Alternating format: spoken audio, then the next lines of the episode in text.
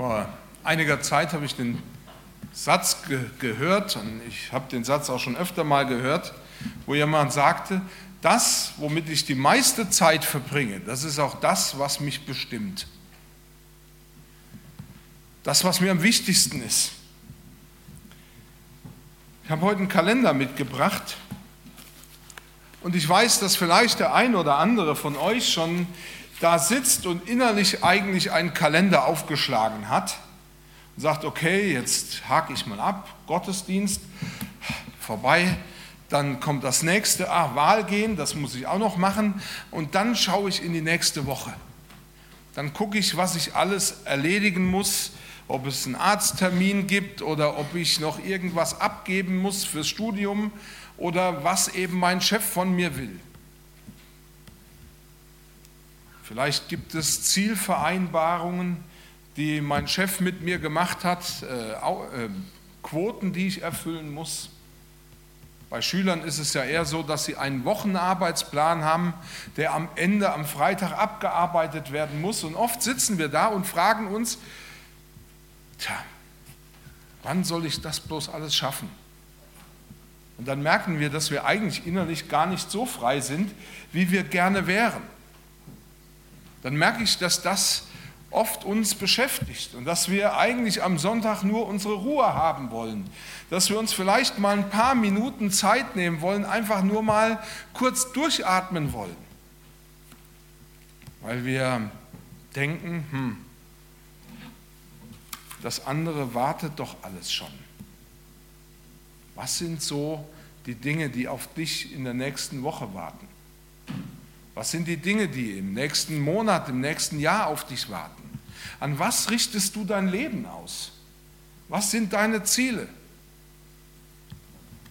Was ist dein Ziel für die nächste Woche? Nur den Arzttermin zu schaffen? Oder irgendwas anderes? Was ist dein Ziel für das nächsten, den nächsten Monat, fürs nächste Jahr, vielleicht sogar das Ziel für dein Leben? Für was investierst du dich? Wo opferst du deine Zeit? Im ersten Korintherbrief in Kapitel 9 sagt Paulus Folgendes und macht deutlich, was so sein Leben ausmacht, was seine, sein Ziel, seine Vision ist. Paulus sagt, denn obwohl ich frei bin von jedermann, habe ich doch mich selbst jedermann zum Knecht gemacht, damit ich möglichst viel gewinne oder viele gewinne. Paulus spricht davon im, äh, im Philipperbrief, ich möchte jetzt nicht äh, zehn Stellen anfügen, dass er ein Knecht Jesu Christi ist, dass es ihm darum geht, dass er diesem Herrn folgt und dass es seine Aufgabe und sein Auftrag ist, Menschen für Jesus Christus zu gewinnen. Paulus macht sich Gedanken darüber, wie kann ich das machen? Wie kann ich Menschen erreichen? Wie kann ich als Knecht Jesu Christi möglichst viele Menschen gewinnen? er macht deutlich, das ist das Ziel, das ich für den nächsten Tag, für die nächste Woche, für den nächsten Monat und für das nächste Jahr verfolge.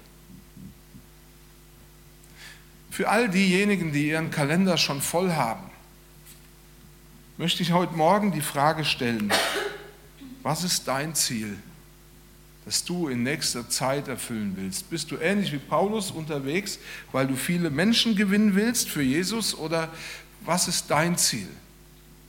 Und ich wollte dich fragen, ob du vielleicht heute Morgen ein bisschen Offenheit mitbringen kannst, um vielleicht auch einen neuen Termin, ein neues Ziel in deinen Kalender einzutragen und es vielleicht in irgendeiner Form zu verfolgen. Ich hoffe, dass du offen bist dafür, dass Gott dir einen Auftrag geben kann.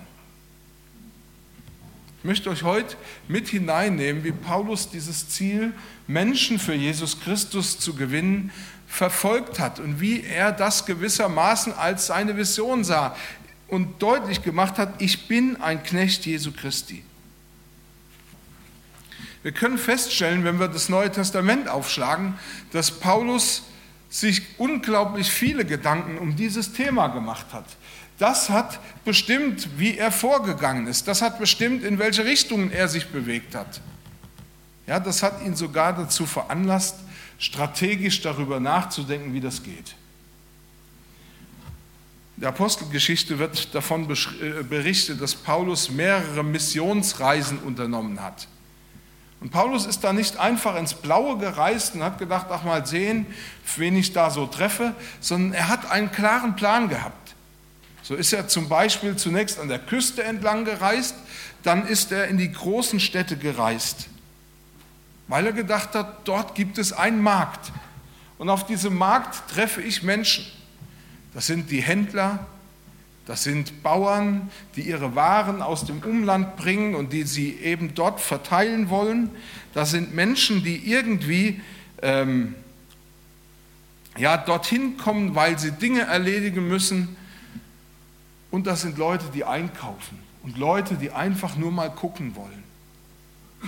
Und er sagt, wusste ganz klar, wenn ich Leute in dieser Gegend oder auf diesem Marktplatz erreiche für Jesus, dann werden sie das Evangelium mitnehmen und sie werden es wieder zurücktragen in den Ort, woher sie kommen, in die Gegend, woher sie stammen, in das Haus, in dem sie leben. Und überall dorthin wird das Evangelium, das ich verkündige, auch Menschen erreichen. Paulus hatte immer wieder so gewisse Muster, wie er vorgegangen ist. Zum Beispiel ging er nicht nur auf die Märkte, sondern er ging auch in Synagogen, das heißt in Schulen, in denen sich Juden trafen, um über das Gesetz, die Tora, nachzudenken. Warum hat er das gemacht? Er hat das gemacht, weil er wusste, dort sind Menschen, die haben ein Grundwissen, die haben das Alte Testament und die kennen auf ihre Art den lebendigen Gott. Und er wusste, was noch viel wichtiger war, jeder Jude durfte in dieser Toraschule oder in dieser Synagoge aufstehen und etwas über die Tora lehren. Und die anderen müssen zuhören. Das hat er genutzt. Und er wusste, all das dient dazu, dass ich Menschen gewinnen kann. All das mache ich, weil ich dort mit Menschen in Kontakt komme und sie dann von dieser äh, Wahrheit erfahren durch Jesus Christus, die Gott in uns, äh, die Gott uns schenken will. Paulus wusste schon, dass er dort nicht immer nur Leute finden wird, die ihm zustimmen. Er wusste auch, dass es dort eine Menge Leute gibt, die werden überhaupt nicht verstehen, was er sagen kann oder sagen will. Aber er wusste auch, dass Gott ihm seinen Geist gibt, damit er den Leuten, die es verstehen wollen und die offen sind, dass er ihnen das Richtige sagen kann. Paulus sagt, das ist meine Vision. Das ist mein Ziel, mit dem Gott mich ausgestattet hat. Ich bin ein Knecht Jesu Christi. Und ich möchte jetzt heute eigentlich mit zwei, zwei Gedanken mit euch teilen. Das eine ist, dass, pa dass Paulus ein Knecht Jesu Christi ist. Und ich möchte mit euch darüber nachdenken, was heißt das, ein Knecht Jesu Christi zu sein? Und das zweite, was ich mit euch bedenken will, ist, was für Auswirkungen hat das für unser Leben? Paulus, ein Knecht Jesu Christi. Was bedeutet es, ein Knecht Jesu Christi zu sein? Ich bin mir relativ bewusst, dass hier die wenigsten von uns wirklich etwas mit dem Begriff Knecht anzufangen wissen, weil wir das alle selber so in der Art, wie das vielleicht Paulus kennengelernt hat, so nicht kennengelernt haben. Und wenn ich in den Text genau hineinstehe, heißt es eigentlich, steht hier eigentlich gar nicht das Wort Knecht, sondern es steht ein Wort, das uns eigentlich etwas ähm, ja, ungemütlich ist, nämlich das Wort Sklave. Ein Knecht ist jemand, der seine Zeit und seine Arbeitskraft für Geld anbietet, der für jemanden arbeitet. Er wohnt zu Hause oder bei seinem Dienstherrn aber wenn er seine Arbeit erledigt hat, dann kann er tun und lassen, was er will. Wenn ein Knecht eine Familie hat, dann weiß er, ich bin so lange Knecht, solange ich bei dem Herrn arbeite, aber wenn ich nach Hause komme, kümmere ich mich um meine Familie, ich kümmere mich um meinen Acker, um meinen Garten, um mein Haus und mein Chef kann da nicht reinreden. Bei einem Sklaven, von dem Paulus hier eigentlich spricht, ist das etwas völlig anderes. Ein Sklave, als der sich Paulus auch eigentlich bezeichnet und sieht, war in der Regel in der Zeit von Paulus Sachbesitz. Er war Sachbesitz wie ein Fahrrad oder ein Auto oder vielleicht ein Hund. Er hatte keine Rechte. Er war völlig entrechtet. Ja, und wenn sein Chef zu ihm gesagt hat oder sein Herr zu ihm gesagt hat, du bleibst hier im Regen stehen, dann musste er im Regen stehen bleiben. Vor einiger Zeit äh, bin ich im Kaufland von einer Frau angesprochen worden bei uns, die hatte einen Stand.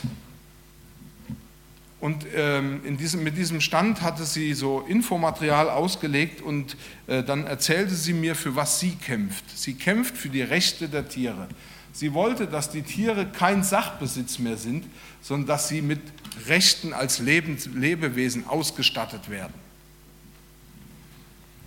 Das hat sich also vom Sklavesein damals bis heute nicht äh, verändert, dass Tiere Sachbesitz waren. Und für einen Sklaven war das damals genauso. Er war ein Sachbesitz. Er diskutierte nicht mit irgendwem über seine Rechte, weil er keine hatte. Und es gab auch keinen Schutz für ihn. Sklaven waren nur deshalb geduldet, weil sie einen Zweck erfüllen konnten. Aber wenn sie diesen Zweck nicht mehr erfüllten, dann waren sie wertlos und man versuchte sie loszuwerden. Ein Sklave konnte auf keinen Fall einen Auftrag ablehnen, der ihm von seinem Herrn gegeben worden ist. Er hatte zu tun und zu lassen, was ein anderer von ihm wollte. Wir können vielleicht sagen, dass das Sklave-Sein eigentlich das schwerste Los war, das es zu dieser Zeit bei Paulus wirklich gab. Ja, bis heute. Es ist das schwierigste Los, was ein Mensch hat, wenn er ein Sklave eines anderen sein muss. Und niemand machte sich freiwillig zum Sklaven, es sei denn, er hätte einen gewichtigen Grund gehabt, nämlich dass er vielleicht ein Mädchen liebt, das schon zu einem Herrn gehört und er es deswegen heiraten kann, weil er vielleicht sich selber auch unter die Herrschaft dieses Herrn begibt oder weil er Vater von Kindern ist, die einem Herrn gehören. Die Griechen und die Römer verstanden Sklaven als Sachbesitz. Und die Leute, mit denen Paulus zu tun hatte, hielten sich Sklaven. Überall traf man Sklaven. Im ganzen Alltag traf man auf Sklaven. Und wenn man einen dieser Leute gefragt hätte, willst du denn auch Sklave sein? Dann hätten sie gesagt, nein. Unsere größte Würde, das Wichtigste für uns ist es, frei zu sein. Das ist der Ausdruck von wirklichem Menschsein, dass wir frei sind. Wir würden uns nie zu freiwillig zu Sklaven machen. Weil, und das habe ich ja schon angedeutet, Sklaven Leute waren, denen man die größte Verachtung entgegenbringt. Wir müssen uns das so ein bisschen als Hintergrundinformation im Kopf behalten, wenn wir über die Sache nachdenken, dass Paulus sich selbst als Sklave verstand. Er sagte, ich bin ein Sklave von Jesus Christus, ich gehöre ganz ihm. Ich tue, was er sagt. Ich gehe wohin, wohin er mich schickt. In diesem Vers 9, in 1. Korinther 9, den ich, äh 19, den ich gelesen habe, sagt Paulus, obwohl ich frei bin von jedermann, habe ich mich doch selbst jedermann zum Knecht oder zum Sklaven gemacht. Ich fand das äußerst eigenartig, fast schon ein bisschen paradox, dass einer sagt, ich bin frei und mache mich zum Sklaven. Wie kann Paulus behaupten, dass er frei ist, wo er doch selbst sagt, dass er ein Sklave ist? Ein Sklave von Jesus Christus. Es kommt daher, dass das Sklave-Sein von Jesus Christus sich fundamental von dem Sklave-Sein, das Paulus bei den Griechen und Römern erlebte, unterschieden hat. Und Paulus spricht davon, dass es dieser Unterschied ist, der ihn dann dazu befähigt, sich zum Knecht, zum Sklaven von Menschen zu machen. Das Sklave-Sein hat zunächst weniger damit zu tun, wie sich der Sklave selber sieht oder selbst versteht, sondern in der Regel äh, bestimmt das Sklave-Sein oder die Situation des Sklaveseins so, wie der Herr ihn sieht. Ein Herr bestimmt, wie es dem Sklaven geht.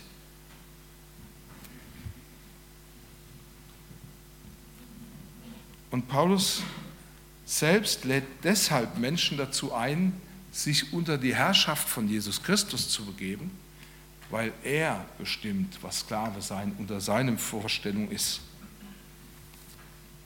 Und Paulus lädt Menschen darunter ein, zu Jesus Christus zu kommen, um sein Sklave zu werden, weil er weiß, dass Jesus selber gesagt hat, wenn euch der Sohn frei macht, dann seid ihr wirklich frei. Wie gesagt, das klingt in unseren Ohren so ein bisschen paradox. Wie kann ich mich freiwillig zum Sklaven machen und dadurch frei werden? Es liegt daran, dass Jesus Christus uns, indem er die Herrschaft über uns übernimmt, uns von einer anderen Herrschaft frei macht. Nämlich, so sagt es Paulus selber, von der Herrschaft des Teufels und von der Macht dieser Welt die über uns herrscht, von der Macht der Sünde und des Todes. Im Römerbrief schreibt Paulus, denn das Gesetz des Geistes, das unter der Herrschaft von Jesus Christus gilt, der lebendig macht in Christus Jesus, hat dich frei gemacht von dem Gesetz der Sünde und des Todes. Praktisch heißt es, wer zu Jesus Christus kommt, um von ihm Sklave zu sein, wird wirklich frei. Er bekommt einen Herrn, der ihn nicht zu einer Sache degradiert, sondern der ihn von Herzen liebt, der sich selbst für seine Knechte opfert.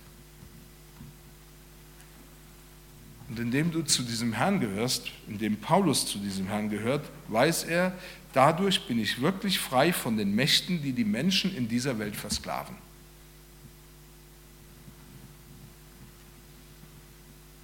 Wenn du dich, wenn du, wenn Menschen über dich Macht gewinnen, und das kennen wir alle, ich habe da an den Kalender nochmal denken müssen, wenn Termine über uns Macht gewinnen, wenn der Kalender über uns Macht gewinnt,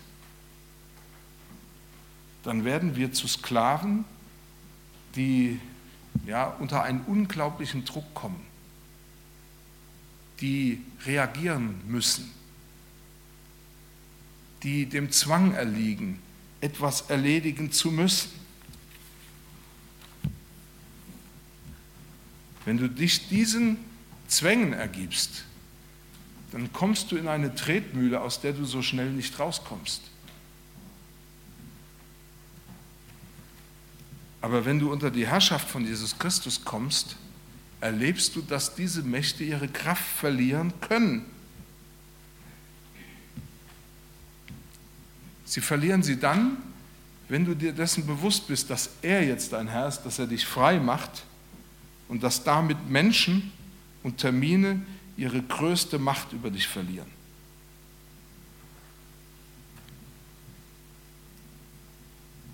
Und dass niemand mehr die Möglichkeit hat, dich einfach zu manipulieren. Jesus Christus macht dich frei und er will, dass du frei bist. Ich glaube, du musst das verstehen oder wir sollten, müssen das verstehen, um zu entdecken, wie Paulus sich trotzdem, dass er wirklich frei war, zum Sklaven von Menschen machen konnte. Denn, dieser, denn Paulus macht deutlich, damit bin ich nicht in eine neue Abhängigkeit hineingerutscht, in eine Abhängigkeit von Menschen gekommen, sondern ich habe mich im wortwörtlichen Sinn zu einem äh, verhalten wie ein Sklave. Ich habe mich den Menschen gegenüber verhalten wie einer, der ihr Sklave ist. Das hat etwas mit der Haltung zu tun, mit der er Menschen begegnete. Ich möchte jetzt so darauf zu sprechen kommen. Ja, wie Paulus Menschen begegnete, beziehungsweise was es bedeutet, äh, was das für uns bedeuten könnte, Sklave von Jesus Christus zu sein.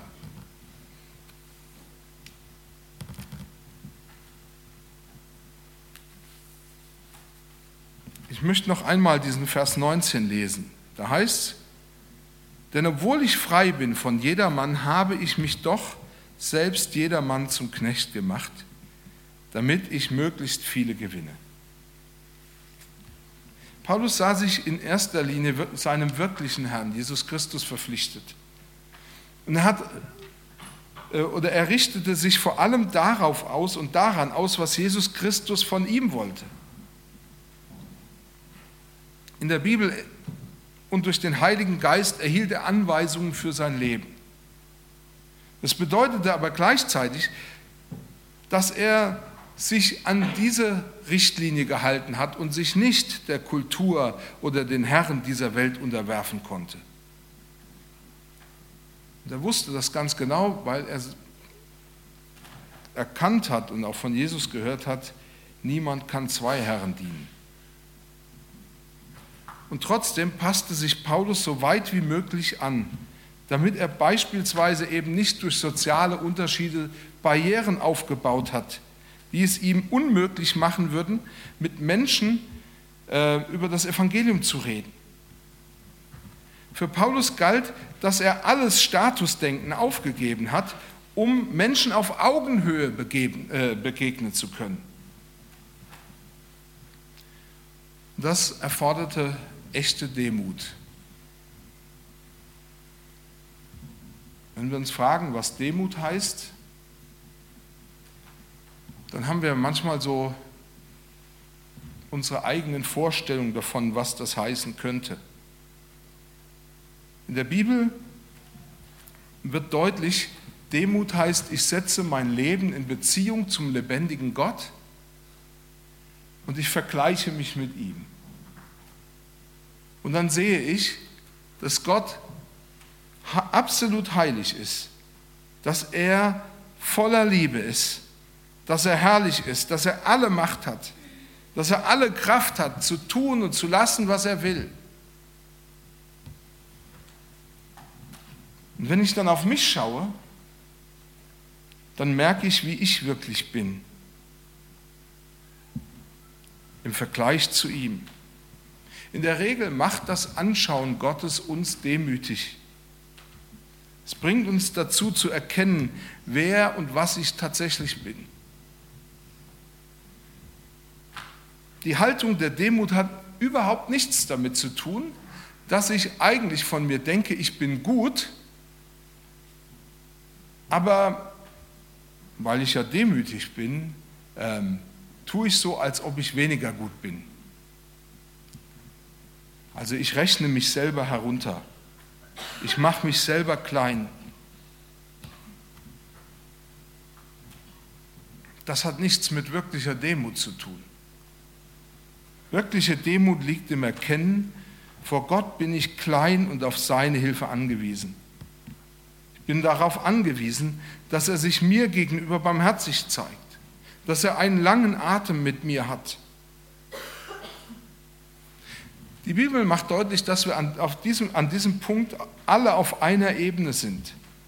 Das heißt, jeder Mensch braucht es, dass Gott sich ihm zuwendet und ihm gegenüber barmherzig ist.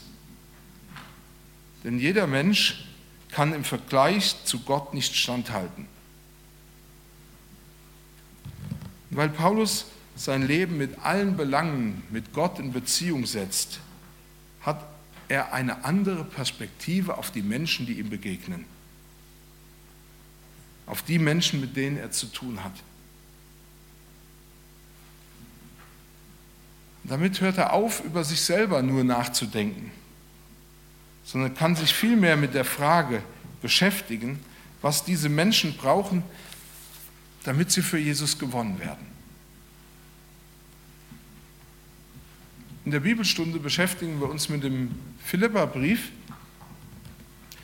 Und am Beispiel, wie, wie Paulus mit den Philippern zum Beispiel umgegangen ist, wird es vielleicht für uns etwas verständlicher.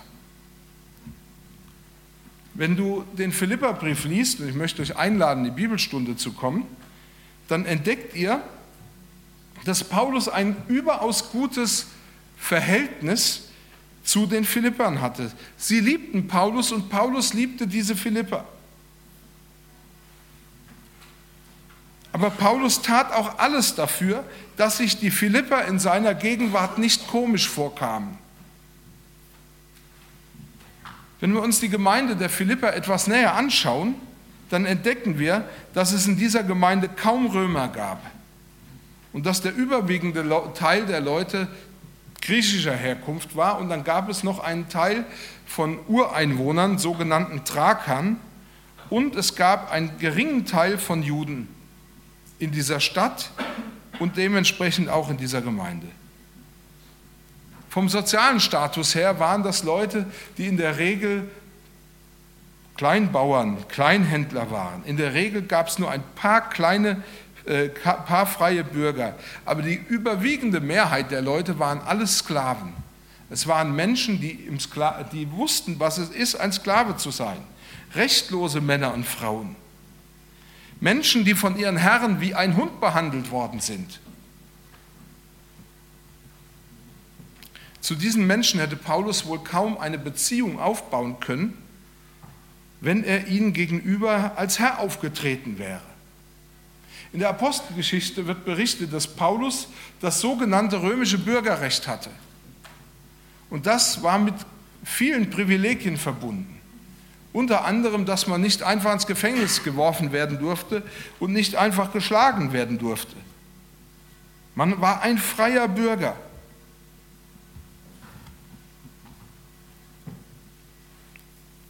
Und den wenigen Juden in der Gemeinde in Philippi hätte Paulus als ein Pharisäer begegnen können, also ein Mensch, der als Gelehrter auftritt und damit eine ganz eigene Autorität äh, hatte. Das Interessante ist, beide Möglichkeiten lässt Paulus völlig außer Acht. Und er entscheidet sich dafür, den Leuten als Sklave zu begegnen. Und er wusste, dass er damit den gläubigen Sklaven eine gute Botschaft bringen würde. Denn er konnte ihnen sagen, ihr seid zwar einerseits für andere Menschen eine Sache, ein Ding, aber für Gott seid ihr durch Jesus Christus wahrhaft frei. Ihr habt eine eigene Würde und Gott liebt euch. Und Paulus konnte sagen, da stehen wir alle auf einer Stufe. Da ist keiner freier als der andere. Vor Jesus Christus, unserem Herrn, sind wir gleich. Für uns ist es wichtig, dass wir Menschen auf Augenhöhe begegnen. Paulus sagt, ich bin ein Knecht Jesu Christi. Und damit bin ich frei geworden, um Menschen zu begegnen. Mir wirklich Gedanken zu machen, was brauchen diese Menschen? Was haben die an Nöten? Ja, wo können sie Jesus Christus in ihrem Leben brauchen? Mein, in den Nachrichten in unserer Stadt überall begegnen wir Flüchtlingen. Es sind Menschen, die ihre Heimat verloren haben. Leute, die nichts mehr haben. Im Hebräerbrief steht, dass wir keine bleibende Stadt haben dass wir die zukünftige suchen, dass wir hier keine Heimat haben. Mit anderen Worten, wenn ich das mal, was Paulus gesagt hat, auf uns übertragen kann, wir wissen doch, wie es ist, wenn wir dort, wo wir leben, nicht zu Hause sind.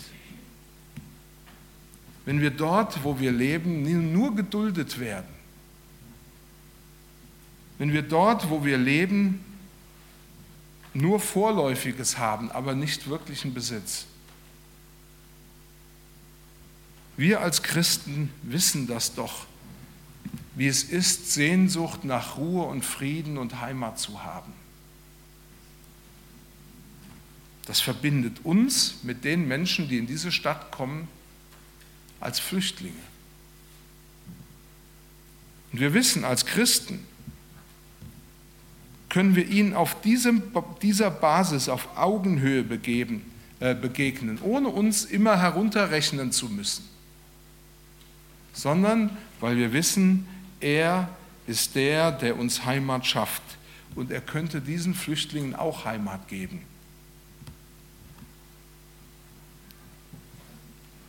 Paulus sagt, ich bin ein Sklave Jesu Christi. Und er hat danach gesucht, was er an Anknüpfungspunkten hat im Leben dieser Leute, denen er begegnet, um ihnen die gute Botschaft bringen zu können, dass wenn du unter die Herrschaft von Jesus Christus kommst, dass du dann frei wirst. Wirklich frei von aller Sklaverei. Und ich dachte, dass das vielleicht auch ein Anlass für dich sein könnte, darüber nachzudenken, wo deine Anknüpfungspunkte im Leben sind, die du mit anderen hast, die dich mit anderen verbinden. Wie du mit ihnen sprechen kannst und wie du ihnen zeigen kannst, anhand dessen, was die Bibel sagt, wo Gott eine Antwort auf dieses Leid oder auf dieses Bedürfnis einfach hat. So ist Paulus vorgegangen und so konnte er Menschen für Jesus Christus gewinnen. Paulus sagt, ich habe alles unternommen, was immer es gab und was immer ging, damit Menschen gewonnen werden für Jesus Christus. Ich möchte euch jetzt eurem Sonntag überlassen. Vielleicht, dass ihr ein bisschen Zeit habt, um zurückzutreten, ein bisschen nachzudenken, zur Ruhe zu kommen, euren Kalender mal beiseite zu schieben. Und trotzdem möchte ich euch noch einmal das mitgeben und euch fragen, wie sieht es eigentlich aus? Was ist deine Vision, dein Ziel? Willst du auch Menschen für Jesus gewinnen? Und wie wirst du das anstellen? Amen.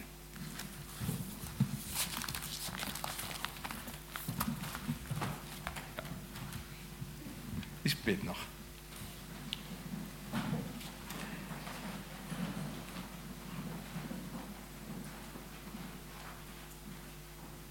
Herr, du bist der, der uns wirklich frei macht aus der Knechtschaft der Mächte dieser Welt, die uns oft ganz schön am Laufen halten. Du hast uns frei gemacht von der Sklaverei des Todes und der Sünde. Und dadurch sind wir frei, wirklich frei zu leben und Menschen gegenüber, ja, alles zu tun und in den Blick zu nehmen, was sie brauchen, damit sie dich finden. Ich danke dir von Herzen dafür. Und ich bitte dich, Herr, dass du jetzt durch deinen Geist in unsere Herzen hineinredest und uns ja, ansprichst und uns zeigst, wo deine Ziele für uns liegen. Amen.